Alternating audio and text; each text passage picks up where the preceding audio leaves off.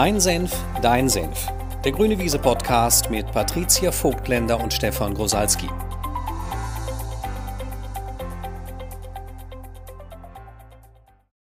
Hello. Hello. guten Tag oder guten Abend. Heute ist Late Night Podcasting. bei Ja. uns. ja. so lustig. Aber wir haben die Kontrolle verloren, ne? Über Genau. die Uhrzeit sozusagen auch und auch eigentlich ein bisschen über den Inhalt. Zumindest haben wir uns das vorgenommen. Abgesehen davon, dass wir ja eigentlich den Podcast nie kontrollieren, sondern immer nur grob vorbesprechen, was das Thema ist. Das ist das Thema heute Kontrolle. Mhm. Oder die Kontrollillusion. Ja, Und die irrige Annahme, in der viele Menschen leben, sie hätten irgendeine Form von Kontrolle ja, über ihr Leben. über ihr Leben. Also vielleicht hat man ja noch die Kontrolle über das Spiegelei, was man gerade brät, ne? Einigermaßen, aber wir reden ja heute über den größeren Zusammenhang, dass die Menschen die Ereignisse ähm, in ihrem Leben kontrollieren wollen oder sogar so weit gehen und sagen, sich selbst absolut unter Kontrolle zu halten und dann wird es nämlich ganz spannend, die anderen Menschen gleich mit zu kontrollieren, damit alles so läuft, wie man sich das am allerliebsten wünscht in seinem Leben. Und jetzt könnte man sich natürlich mal die Frage stellen, wieso soll man das überhaupt untersuchen? Ja, Weil wir finden, es ist untersuchenswert, ob man sowas hat wie die Kontrolle, weil wir beobachten, wie viel Stress und Anstrengung Menschen damit in ihr Leben hinein kontrollieren oder auf jeden Fall hinein installieren, in diesem Versuch, das Leben zu kontrollieren, die Mitmenschen zu kontrollieren, irgendwelche Ereignisse zu kontrollieren, irgendetwas rein oder wieder etwas anderes raus zu kontrollieren. Es ist einfach furchtbar anstrengend und wir finden, wenn man einmal erkannt hat, dass es vergeblich ist, weil Kontrolle eine Illusion ist, dann kann man sich halt diese Form der Anstrengung sparen. Ja, was man dann aufgibt, ist ja, also weil ja jetzt viele denken, naja, wenn ich dann die Kontrolle aufgib, wollt ihr mir sagen, ähm, ich soll dann morgens am besten gar nicht mehr aufstehen, auch nicht mehr sagen, was ich haben will. Dann kann ich eigentlich ja alles bleiben lassen und so ist es ja natürlich nicht gemeint. Ne? Ähm, was wir damit eher meinen, ist, dass man diesen subtilen Kontrollzwang, in den wir uns alle gerne mal hineinbewegen, von dem wir gar nicht mehr mitkriegen, dass wir den haben, dass man den doch mal finden könnte und betrachten könnte wie ein neugieriges Ereignis, um dann mal zu überprüfen, ob man den wirklich noch braucht. Aber ich habe gerade gedacht, wahrscheinlich müssen wir überhaupt erst mal sammeln, welche subtilen Kontrollstrategien es überhaupt gibt. Ähm, weil die wenigsten ja sagen würden, ja, also Kontrolle kenne ich, stehe ja morgens schon auf und dann mache ich Folgendes mit meinem Partner und dann bin ich so und so mit meinen Kindern und bei meinem Chef mache ich das so, sondern es wird, die meisten würden ja erstmal irgendwie sagen, ja, also diese Lust am liebsten alles kontrollieren zu können, die kenne ich ja wohl. Aber ich glaube, worüber man eher wenig Bewusstheit hat, ist, welche Strategien oder Taktiken äh, oder welche Maschen man so anwendet, um Kontrolle auszuüben. Vielleicht gucken wir uns die erstmal an. Ne? Ja, und ich würde noch etwas hervorschieben wollen, weil du das ja gerade sagtest, äh, was wir damit eben nicht meinen. Wir meinen damit eben nicht, dass du dich wie ein toter Käfer auf den Rücken legst und das Leben nur noch an dir vorbeiziehen lässt und lässt alles geschehen und ähm, gibst vollkommen die Einflussnahme auf das Leben auf. Das wäre natürlich wieder auf der anderen Seite vom Pferd gefallen. Du sollst natürlich weiterhin Einfluss nehmen. Du sollst auch Ergebnisse anstreben, also im, im Sinne von, äh, du kannst das weiterhin machen. Ne, Es, es gibt natürlich keine Verpflichtung, das zu tun, aber du kannst weiterhin Ergebnisse anstreben, die Bedingungen dafür erfüllen. Das Einzige, was du rausnehmen kannst, ist dieser Wunsch, nur noch erfreuliche Erfahrungen äh, im Leben zu machen und nur noch Ergebnisse zu haben, die dir gefallen. Weil das ist ja der Zweck von Kontrolle oder von dem Versuch. Es passiert halt nichts Unvorhergesehenes oder wenn schon was Unvorhergesehenes, dann auch da nur das, was dir gefällt. Und das ist einfach wahnsinnig anstrengend. Ja, wer weniger kontrolliert, kann leichtfüßiger gestalten. Mhm, genau. Ähm, aber was gibt es denn für Kontrollstrategien? Ja, ich habe gerade gedacht, ich glaube, die eine, die haben wir ja schon in der vorletzten, vorletzte Folge, glaube ich, ne, ging es um Gefühle. Mhm. Ähm, da haben wir ja so einen äh, Kontrollstrategiebereich schon ein bisschen eingehender beleuchtet. Ähm, die würde ich mal als erstes ins Feld führen, weil das, glaube ich, auch eine einfache Erkenntnis ist. Also weil man ziemlich schnell erkennt, okay, wo setze ich Gefühle ein bei anderen Menschen und bei wem ist das, bei wem habe ich sowas wie so ein Lieblingsgefühl, von dem ich irgendwie denke, wenn ich das anwende, dann kriege ich den anderen schon irgendwie dahin, dass er dann macht, was mir gefällt. Also da kann sowas sein wie Wut oder Ärger. Ne, wenn man sich nur genug aufregt, dann räumen die schon alle ihre Socken weg. Ist ja immer mein Lieblingsthema, ne? Socken in Wäschekörbe. Ähm, oder äh, Empörung, Entrüstung, ne? Empörung, Entrüstung ist ja eigentlich streng genommen kein Gefühl, ne, aber geht ja so in die Richtung äh, Ärger und Wut, moralistisch untermauert. Soll ja auch häufig bewirken, dass die anderen den eigenen Standpunkt teilen. Ist auch eine Kontrollstrategie. Manche nehmen aber auch als Gefühlskontrollstrategie äh, traurig sein oder ähm, irgendwie zurückgezogen sein, ähm, enttäuscht sein. Also manchmal setzt man dieses Gefühl auch ein, um in Ruhe gelassen zu werden oder um andere dazu zu bewegen, dass man kriegt, was man will. Und jetzt habe ich gerade gedacht, was vielleicht viele unterschätzen, ist, dass man sogar Begeisterung als Kontrollstrategie einsetzen kann, weil man sich ja vielleicht auch mal gefragt hat, setzen Menschen eigentlich nur negative Gefühle ein, um andere zu kontrollieren? Nein, man kann auch überschwänglich positive Gefühle einsetzen, um andere äh, zu irgendetwas zu bewegen. Dann nennt man das nur nicht Kontrolle, sondern dann nennt man das halt Motivation. genau, genau. Ja, und ich finde es mega, dass du das als erste Kontrollstrategie ähm, erwähnst, ne? den Einsatz von Gefühlen, weil ich finde, auch an den Gefühlen kann man deutlich machen, wie wenig wir tatsächlich die Kontrolle haben. Weil ne, die meisten sind damit beschäftigt, die Außenwelt zu kontrollieren. Aber dafür müsste man ja eigentlich erstmal schon davon ausgehen, dass man die Kontrolle über sich selbst hat. Und äh, wenn man doch die Kontrolle über seine Gefühle hätte, könnte man sich fragen, wieso fühlen dann Menschen so häufig Gefühle, die sie nicht haben wollen? Also offensichtlich haben wir ja schon unsere eigene Gefühlswelt nicht unter Kontrolle. Mm. Und da ist es ja auch manchmal so, dass äh, diese Kontrollstrategien, insbesondere die der Gefühle, dass wir sogar über diese Kontrollstrategie wiederum die Kontrolle verlieren, nämlich in dem Moment, wo wir den Eindruck haben, oh, irgendwie ein bisschen scheint das zu funktionieren, also mache ich mal mehr davon, ne?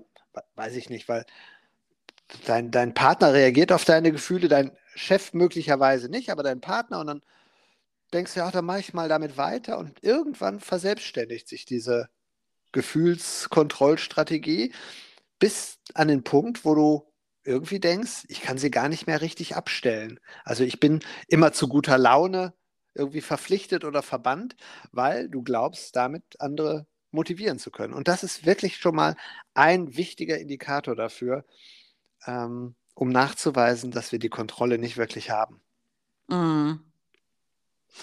Ja, also das wäre mal die erste äh, Strategie, ne? Gefühle. Also sowohl negative als auch positive Gefühle einzusetzen, um andere irgendwie irgendwo hin zu manipulieren oder um äh, sie von sich wegzusteuern, also wegzukontrollieren.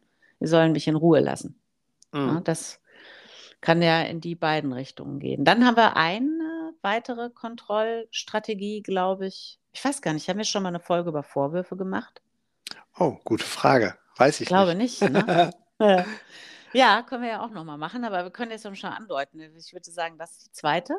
Die ist zwar auch meistens mit Gefühlen untermauert, aber man kann Vorwürfe ja per se als Strategie auch nochmal untersuchen, weil ein Vorwurf ist ja erstmal den Standpunkt einzunehmen, so wie es ist, ist es nicht in Ordnung, es hätte oder sollte anders sein.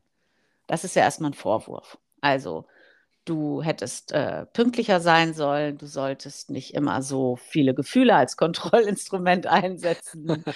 ähm, und da ist ja die spannende Eigenschaft, finde ich, dass man Vorwürfe nicht nur einsetzt, um andere irgendwo hin zu manipulieren, sondern viele setzen auch selbst Vorwürfe ein, äh, um sich irgendwo hin zu kontrollieren. Mhm. Also ich sollte nicht immer so faul sein. Und wenn ich mir das oft genug erzählt habe und mich innerlich oft genug runtergemacht habe, dann lebe ich in der Hoffnung, dass ich mich dann schneller in den Wald bewege, um zu joggen. Also sowas wie Selbstvorwürfe als Antrieb. Mhm. Und wieder steckt da ein toller Beweis drin dafür, dass wir die Kontrolle nicht haben. Weil wenn wir die Kontrolle über uns selbst hätten, bräuchten wir per Definition keine Kontrollstrategien. Also es ist ein äh, absolutes Paradoxon. Mhm. Und ähm, vielleicht nochmal zu den Vorwürfen. Sie sind letztendlich die Botschaft ne, an die Welt. Mir geht's schlecht, du bist schuld. Klammer auf, änder was, damit es mir besser geht. Das ist Ja. halt der Versuch dahinter. Genau. Und Vorwurf ist die Haltung ne, oder der Standpunkt und die Gefühle, die werden einfach noch zusätzlich drauf gesattelt. Genau. Also ich finde, das sind so die zwei offensichtlichsten Kontrollstrategien, die man ein, einsetzt, würde ich sagen. Und die dritte haben wir letzte Woche die Folge zugemacht. Das ist nämlich dieser ganze Aspekt des Moralismus. Ne? Also du Mhm. definierst eine Form von Lebensweise oder ähm, von Werten und versiehst sie mit einem Absolutheitsanspruch in der Hoffnung, ne? alle klinkten da ein und dann hast du die Kontrolle darüber. Und Ja. am besten noch mit ein bisschen das Schuld-Damoklesschwert drüber hängen. Ne? Mhm. Und äh, damit oder dahinter liegt halt der Versuch, den anderen die freie Wahl zu nehmen. Was in letzter Konsequenz nicht geht, aber der, der Versuch ist ja nicht strafbar. Mhm. Ja, und ich finde, man kann sogar an der Stelle schon mal Schluss machen. Also könnte man so stoppen und sagen, also, weil ich glaube, das sind wirklich die drei äh, Bereiche, da findet sich auch jeder wieder. Ne? Also jeder kennt das, Gefühle einzusetzen, jeder kennt das mit den Vorwürfen und jeder kennt das, dass er das moralistisch untermauert in äh, tut man so, tut man nicht. Also Mhm. gehört sich so, gehört sich nicht. Irgendwie, Mhm. irgendwie kennt das jeder. Und jetzt könnte man ja erstmal Kassensturz machen ne? und sich überlegen, wie viel Lebenszeit und Lebensenergie äh, da reinfließt, das alles zu produzieren. Das sind ja alles Produkte. Also man muss die entsprechenden Gedanken die ganze Zeit produzieren, man muss sie dann auch immer wieder wiederholen, man muss die Gefühle produzieren. Ähm, und das finde ich erstmal eine wichtige, eine wichtige Botschaft, die ich loswerden wollte, wollen würde, ähm, dass alle das erstmal mitkriegen, wie, viel, wie wahnsinnig energieaufwendig das ist, das alles zu erzeugen, weil wir gucken uns dann gleich mal an, wie wirksam das überhaupt ist. Mhm. Ja, also wie viel Energie fließt da rein? Und ne, als, als Betriebswirt frage ich mich dann immer, lohnt sich das? Und da finde ich ja zwei Aspekte interessant. Also erstmal funktioniert es für das beabsichtigte Ergebnis? Also hast du dann immer die Ergebnisse, die du haben willst? Hast du immer das, was du rein oder raus kontrollieren wolltest? Und das zweite finde ich noch viel, viel interessanter und ich glaube, das kennen auch die meisten. Wie viel oder wie sehr leidest du eigentlich selbst unter diesen Kontrollstrategien? Also wie sehr leidest du selbst unter deinen Gefühligkeiten oder wie sehr leidest du selbst unter deinen Vorwürfen oder wie sehr leidest du selbst unter deiner eigenen Moralität, die dann wahrscheinlich wieder auch in Selbstvorwürfen gipfelt. Also ist ja immer so ein zweischneidiges Schwert. Erstmal bekomme ich das beabsichtigte Ergebnis und habe ich vielleicht noch irgendwelche Kollateralschäden, die ich dafür billigend in, Kau in Kauf nehmen muss. Ja, also ich glaube, es wird eine traurige Bilanz gleich. Aber vielleicht dann mal den nächsten Schritt. Warum, also wenn das so äh, energieaufwendig ist, ähm, können wir uns ja jetzt mal anschauen, wie hoch ist denn der Return on Invest? Also was daran lohnt sich denn eigentlich? Und da würde ich sagen, äh, kurzfristig ist das möglicherweise sogar lohnenswert, ne? Also, und das ist, glaube ich, genau die Krux an der gesamten äh, Kontroll, an dem, an dem ganzen Kontrollszenario, dass es halt kurzfristig funktioniert, jemanden anzuschreien, möglicherweise. Dass es ähm, mittelfristig sogar funktioniert, jemanden mit Moralismus oder Vorwürfen irgendwo hinzugängeln, weil sich der ein oder andere vielleicht dann sogar denkt, naja, komm, um des lieben Frieden willen habe ich meine Ruhe. Ähm, ist übrigens gar nicht, müsste eigentlich he heißen, um der lieben äh, Resignation willen, nicht um des lieben Frieden willen, weil, weil man ja nicht wirklich Frieden erzeugt, weil ja nichts geklärt wird, sondern weil man erstmal nur sich irgendwie abfindet und irgendwie mitspielt. Ne? Und ich glaube, das ist eben das Problem. Und das haben wir möglicherweise ja schon als Kinder, mit den Gefühlen haben wir das schon als Kinder abgespeichert. Wenn ich mich vor die Eisdiele werfe und heule, steigt ja möglicherweise die Chance, dass ich dann ein Eis bekomme. Deswegen ganz wichtig an alle Eltern, die zuhören, nicht, wenn das Kind heult und schreiend auf dem Fußboden liegt, belohnen. Nicht dann das Eis kaufen. Erst wenn das Kind sich wieder beruhigt hat und ihr ein einigermaßen ruhiges, vernünftiges Gespräch hattet. Dann nochmal über das Eis reden. Ne? Ja. ja, und ich würde noch ergänzen wollen, es äh, funktioniert ja auch nur scheinbar, ne? weil was man dabei vollkommen vergisst, ist, dass beim anderen ja auch ein Entscheidungsprozess abläuft. Ja. Also er hat ja nicht unmittelbar aufgrund der Gefühligkeiten hatte er gar keine andere Wahl, als ne, dir zu geben, was du willst, sondern er hat das in irgendeiner Form abgewogen. Also du kriegst den anderen eben auch und die Möglichkeit, also seine Möglichkeit frei zu wählen, bekommst du eben aus der Gleichung auch nicht raus. Aber, ja. so, aber sobald jemand ähm, hm, sozusagen in deinem Sinne entschieden hat, nachdem du Gefühle eingesetzt hast, ist der Verstand halt sehr versucht, daraus zu schlussfolgern, oh, die Strategie hat funktioniert. Mhm. Und dann mache ich mehr davon. Ja. Ja, und vielleicht äh, äh, macht der andere auch nur sowas wie ein Beschwichtigungsbedienen. Mhm. Also um die Gefühle, den Vorwurf, den Moralismus irgendwie zu dämpfen oder zu beschwichtigen, macht man halt mal mit. Aber die Frage ist, wie gerne macht man eigentlich mit? Und die Frage ist ja auch immer, zahlt man das dem anderen nicht an anderer Stelle möglicherweise dann sogar wieder heim, weil man jetzt gezwungen war, mitzumachen. Mhm. Also das heißt, es ist wirklich nur ein, ein, kurzfristig funktionierender Mechanismus, möglicherweise vielleicht noch mittelfristig, aber langfristig ist der Schaden eher größer. Weil die Frage haben wir ja in dem Gefühlspodcast schon gestellt. Und die kann man auf Vorwürfe, und im Moralismus-Podcast haben wir sie, glaube ich, auch gestellt. und die kann man auf Vorwürfe noch erweitern. Also wie gerne äh, lässt man sich denn mit Vorwürfen, Moralismus oder Gefühlen irgendwo hinquetschen.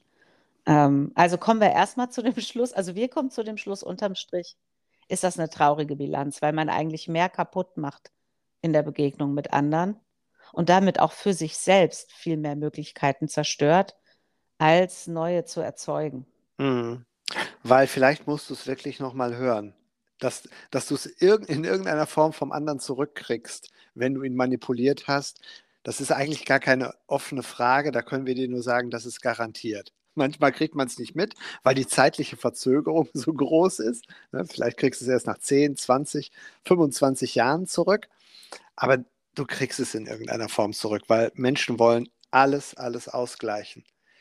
Und äh, wenn du das mal in die Gleichung mit einbeziehst, wirklich äh, eine traurige Bilanz. Und da haben wir noch gar nicht äh, einbezogen, was ich vorhin gesagt hatte, nämlich die Kollateralschäden. Also mm. letztendlich leidest du ja auch unter den Gefühlen. Also wenn du sie zur Kontrolle einsetzt, insbesondere unter den schlechten Gefühlen. Ja. So, das heißt, jetzt könnte man noch mal einen Schritt weitergehen und könnte mal überprüfen, ob es denn überhaupt an sich funktioniert. Ne? Mhm. Und wenn es, wenn es nur, kurz, nur einen kurzfristigen Effekt hat, äh, mittel- und langfristig sogar eher einen Schaden erzeugt, könnte man mal konstatieren, dass es unterm Strich eine traurige Bilanz ist und nicht wirklich funktioniert. Und es funktioniert auch insofern nicht, weil du ja keine, wie soll ich das sagen, keine absolute Garantie hast, äh, dass wenn du irgendetwas Bestimmtes tust, dass die Menschen und Ereignisse dir tatsächlich garantiert eben geben, was du haben willst. Mhm. Kann sein, dass der Trick zwei, dreimal funktioniert, aber beim vierten Mal nicht. Das heißt, die Garantie hast du eben eh nicht. Und dann ist die Frage, ob man sein Leben wirklich äh, damit verbringen will, in schlecht wirkende Kontrollmechanismen zu investieren oder ob man, mal ganz äh, abgekürzt gefragt, Menschen lieber die freie Gestaltungswahl lässt. Also einfach sagt, was man will und den anderen fragt, ob er mitmacht, ob er einem dazu gibt, was man haben will, etc. Ich würde zur zweiten Alternative raten. Ja. naja. Ja, und, und doch ist es doch so, ich, und das ist ja die spannende Frage. Wenn man das jetzt ja so logisch herleitet, würde, glaube ich, jeder sagen, ja, wenn er das jetzt so darstellt, dann macht das zweite tatsächlich ja wohl mehr Sinn. Mhm. Aber jetzt ist ja die Frage, warum macht man das dann trotzdem? Also warum wendet man dann trotzdem diese Kontrollstrategien an? Weil die Hoffnung zuletzt stirbt und, und die Absicht zu überleben ist halt in uns einprogrammiert. Und wir glauben, dass wir die Absicht oder unser Überleben sicherer stellen können, wenn wir die Kontrolle über unsere Außenwelt haben. Und deswegen versuchen wir es, selbst wenn wir schon die rationale Erkenntnis haben, dass es nicht funktioniert, versuchen wir trotzdem, versuchen wir es trotzdem weiter. Weil vielleicht findet, finde ich ja den goldenen Schlüssel, den Zauberstab, mit dem es mir dann doch irgendwann gelingt. Mhm. Ich glaube, das ist halt, also dieses Bedürfnis, unser Überleben zu sichern, ist so stark in uns äh, einprogrammiert, dass wir wirklich sagen, die Hoffnung stirbt zuletzt. Ich probiere es einfach bis, äh, bis an den letzten Tag, ne, bis ich sterbe, weil danach brauche ich es sowieso nicht mehr. Aber wieso es dann in der Zeit davor nicht ausprobieren? Mhm. Das heißt, man bleibt in der Illusion, um so weiterzumachen wie bisher, auch wenn es nicht so ganz funktioniert. Wahrscheinlich beschwichtigt man sich auch in der Illusion lebend immer ein bisschen mit Geschichten, die einem belegen sollen, dass das jetzt doch funktioniert hat. Weil, wenn die Illusion stirbt, also wenn man den nackten Tatsachen ins Auge schaut und merkt, die, die Rechnung geht eh nicht auf, dann müsste man die Kontrolle ja aufgeben und der Kontrollverlust, der erscheint uns allen, glaube ich, zu bedrohlich, mhm. als dass wir den einfach so geschehen lassen wollen. Weil der ist wahrscheinlich gleichgesetzt mit Tod. Ja, das ist so. Bis, bis an den Punkt, wo wir wirklich anerkennen, wir hatten die Kontrolle nie, weil dafür muss man sich einfach nur mal die Komplexität des Lebens vor Augen führen. Also, wie soll man das kontrollieren können? Wie soll man kontrollieren können, dass den Liebsten nichts passiert, sobald die mm. morgens aus dem Haus gehen? Ne? Also, die Komplexität des Lebens ist so groß, dass selbst der mächtigste Rechner gar keine gar keinen Überblick über die Ursache-Wirkungsketten oder über das Ursache-Wirkungsnetzwerk hat, um zu sagen, wenn ich hier ziehe, dann passiert dort das. Also mhm. uns fehlt einfach auch wahnsinnig viel Information. Das ist erstmal ein rein rationaler Ansatz, also sich das mal vor Augen zu führen. Und ich finde, unmittelbar, am unmittelbarsten kann man es halt erkennen, erstens an den Gefühlen. Ne? Also ich kann halt nicht kontrollieren, wie ich mich morgen fühle oder Du kannst es ja gerne mal, wenn du jetzt diesen Podcast hörst, morgen probieren. Also sei auf jeden Fall, ne, kontrolliere auf jeden Fall nur Glück und glückliche Gefühle und Freude morgen in den, in den Tag. Und wenn dir das gelingt, dann äh, können wir noch mal reden. und die zweite Dimension ist ja, denke nur positive Gedanken morgen. Weil das sind die beiden Aspekte, die am nächsten an uns dranhängen, die Gedanken und die Gefühle. Und beides können wir nicht zu 100% kontrollieren. Wir können es beeinflussen, also wir können unsere Gefühlssphäre beeinflussen, also so, dass sie in der Tendenz eher positiv ist. Wir können auch unsere Gedanken beeinflussen, sodass sie eine bestimmte Tendenz und einen bestimmten Drift kriegen. Das ist ja auch ganz viel, was wir im Coaching machen, ne? die Gefühls- und die Gedankenwelt von Menschen beeinflussen, beziehungsweise nicht wir beeinflussen sie, sondern unsere Coaches mit unserer Unterstützung. Aber die wirkliche Kontrolle darüber, was wir im nächsten Moment denken, haben wir einfach nicht. Und ich finde, wenn man sich das mal vor Augen geführt hat, bewusst gemacht hat, dann muss man es eigentlich aufgeben. Mhm. Aber, aber selbst darüber hat man ja nicht die Kontrolle. ja. Ja, also immer mal, das Einzige, was man halt tun kann, ist es immer wieder mitkriegen, wenn man mhm. in so einem heftigen äh, Kontrollmodus feststeckt und dann bewusst darauf hinsteuern und sagen, was wäre jetzt eigentlich ein Ausdruck davon, die Kontrolle über die Ereignisse, die Abläufe mal aufzugeben. Mhm. Um dann eben, und das ist ja erstmal, sagen wir wieder in unserem Lieblingsbild, dem Dreisprung denken. Ne? Also These wäre dann die Kontrolle auf jeden Fall behalten, diesen Kontrollzwang, sie auf jeden Fall behalten zu wollen. Und die wird ja tapeziert mit dieser Illusion. Wäre die Antithese ja der Kontrollverlust. Mhm und die Befürchtung, dass alles entgleist, also dass man nichts mehr im Griff hat, dass einem alles aus, aus den Händen äh, wie, ne, wie, gleitet. Ne? Gleitet. Mhm. Ja. ja, und die Synthese wäre dann Einflussnahme. Und ich finde, das ist wirklich die große Chance, wenn, wenn uns klar wird, dass wir mit unseren Kontrollstrategien bei unseren Mitmenschen auch eher Widerstand erzeugen, dann ist der logische Schluss, dass wenn wir diese Kontrollstrategien über sie aufgeben, sie eher die Tendenz haben, uns zu geben, was wir wollen oder mit uns zu kooperieren. Und dann haben wir paradoxerweise in dem Moment, wo wir die Kontrolle aufgeben oder diese Kontrollstrategien aufgeben, letztendlich mehr Einfluss, auch auf unsere Menschen. Äh, auf, auf, unsere Menschen, nein, auf unsere Mitmenschen wollte ich sagen. Es sind ja nicht unsere. Mhm. und, und so bekommst du halt mehr und mehr Einfluss im Leben, je mehr du die Kontrolle aufgibst. Wieder eins unserer geliebten Paradoxons. Mhm. Ja, ich finde, wo man das äh, super üben kann, ist in Partnerschaft. Mhm. Also was dann aufhört, wenn man diesen Kontrollzwang aufgibt, ist so diese, dieser Versuch, den Partner zu erziehen und dass man ihn in Bezug auf die Erziehungsmaßnahme mal in Ruhe lässt.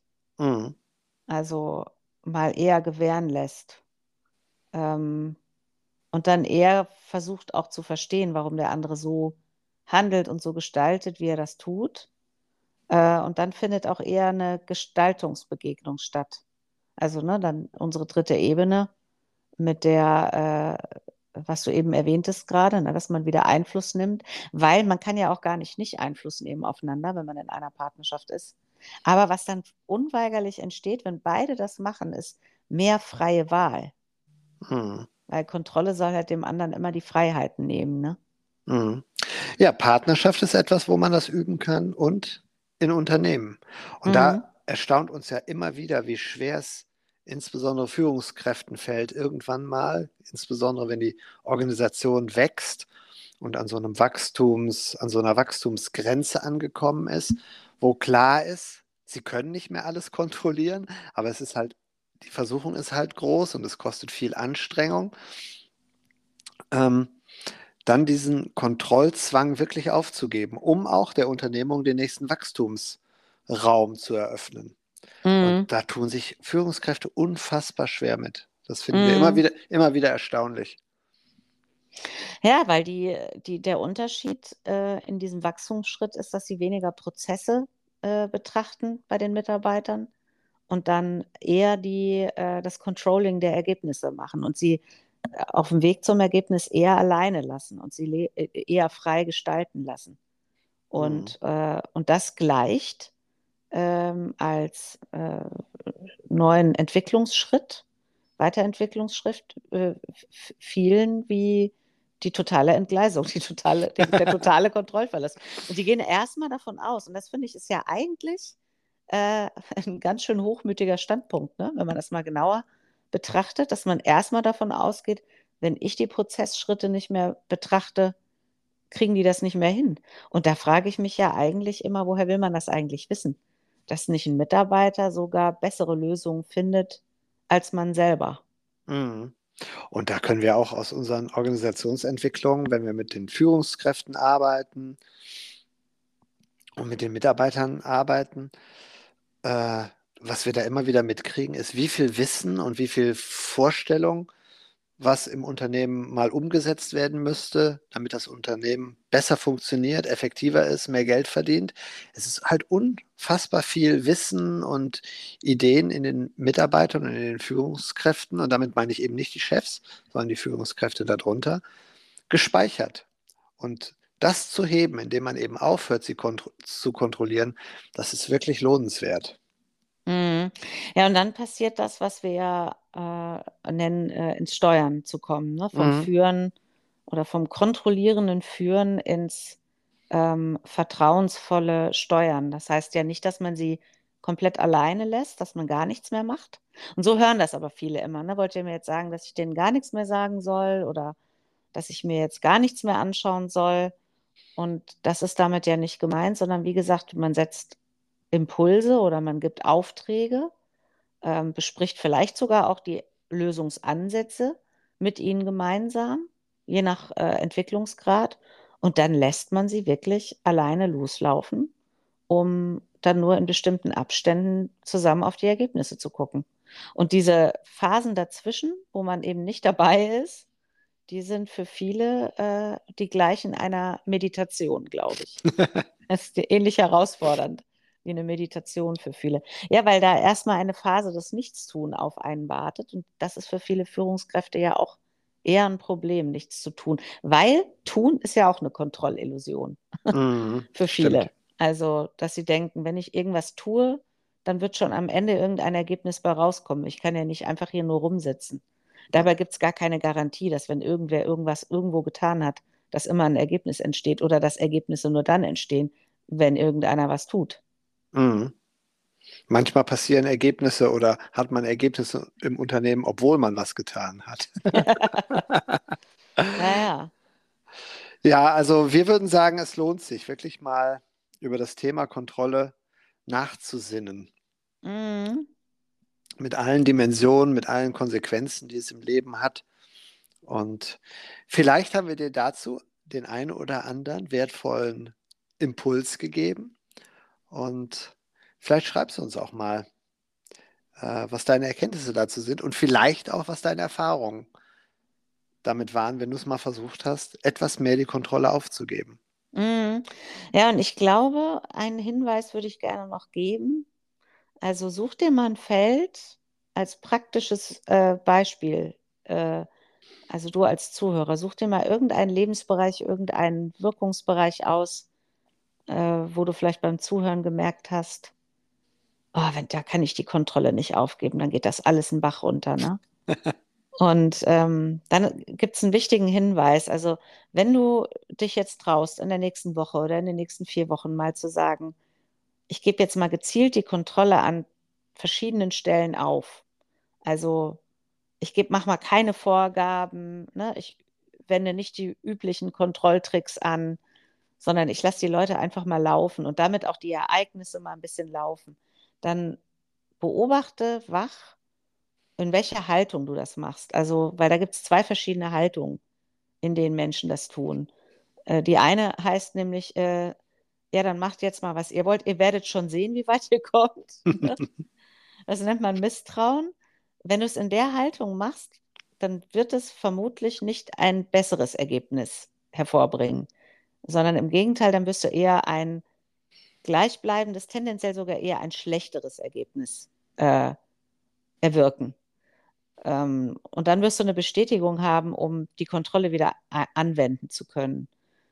Und die andere Haltung, die du einnehmen kannst, ist, dass du wirklich ähm, dafür offen bist oder für möglich hältst, dass es einen positiveren Ausgang nimmt, als du dir vorstellen kannst. Und das ist natürlich ein kühner Standpunkt, das wissen wir.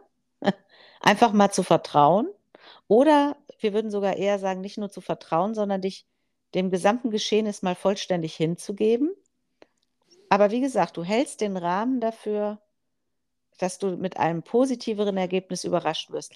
Und jetzt kommt der Entscheidung, wenn du dann am Ende im Unrecht gewesen wärst über die vielen Jahre der Kontrolle. Und ich glaube, das müssen wir gleich mal vorwegnehmen. Für alle Freunde des Kontrollverlusts, also für alle, die Lust haben, das auszuprobieren, du brauchst die Bereitschaft, über deine bisherige Kontrolle im Unrecht zu sein. Also, dass du dir sie eigentlich hättest sparen können. Wenn du das aushältst, auf all die, all die verzweifelten Jahre des äh, kontrollierenden Führens von Mitarbeitern und Kindern und Ehemännern und Ehefrauen zurückblickst und dir dann denkst, ach du Scheiße, wenn ich mal früher die Zügel ein bisschen locker gelassen hätte bei allem. Ähm, wenn das für dich okay ist, dem zuzustimmen, dann äh, wirst du mehr und mehr die Kontrolle aufgeben können, die Strategien vernachlässigen können und du wirst mehr und mehr äh, Entspannung und Ruhe und, wie soll ich das sagen, sowas wie ein, sogar sowas wie einen inneren Frieden äh, gestalten können.